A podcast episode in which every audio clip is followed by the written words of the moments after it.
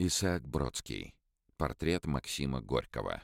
Капри. 1910 год. Исаак Бродский приехал в Санкт-Петербург из Одессы в 1902 году и поступил в Высшее художественное училище при Императорской академии художеств. Успешно завершив первый курс, Бродский начал заниматься в мастерской Ильи Репина, возможно, самого популярного преподавателя училища. В 1907 году Бродский выходит на конкурс с картиной «Портрет жены» и блестяще защищается. Ему присуждают звание художника — и пенсионерскую поездку за границу. В марте 1909 года он выезжает в Европу. Первой точкой его назначения становится Париж, а по дороге во Францию, в Вене и Берлине художник осматривает музеи и галереи. В Париже Бродский знакомится с самыми актуальными течениями в искусстве. Он посещает частные галереи, и лучшую из них — Поля Дюран-Рюэля — Кроме того, русский мастер сам участвовал в художественном процессе.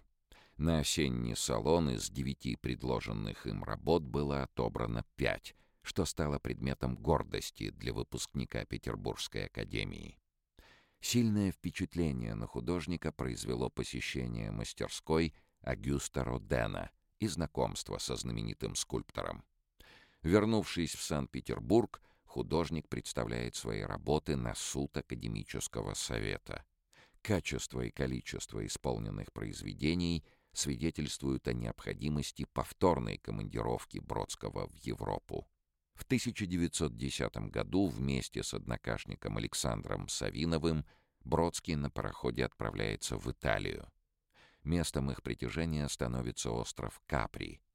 Здесь Бродский пишет портрет писателя Максима Горького — и масштабное полотно «Сказка». О создании портрета Горького художник вспоминал.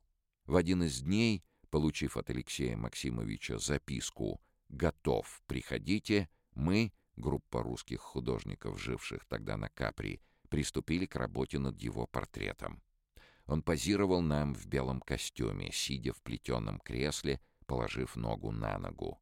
Ежедневно, окруженный мольбертами, он терпеливо просиживал по два-три часа. И так в течение двух недель подряд.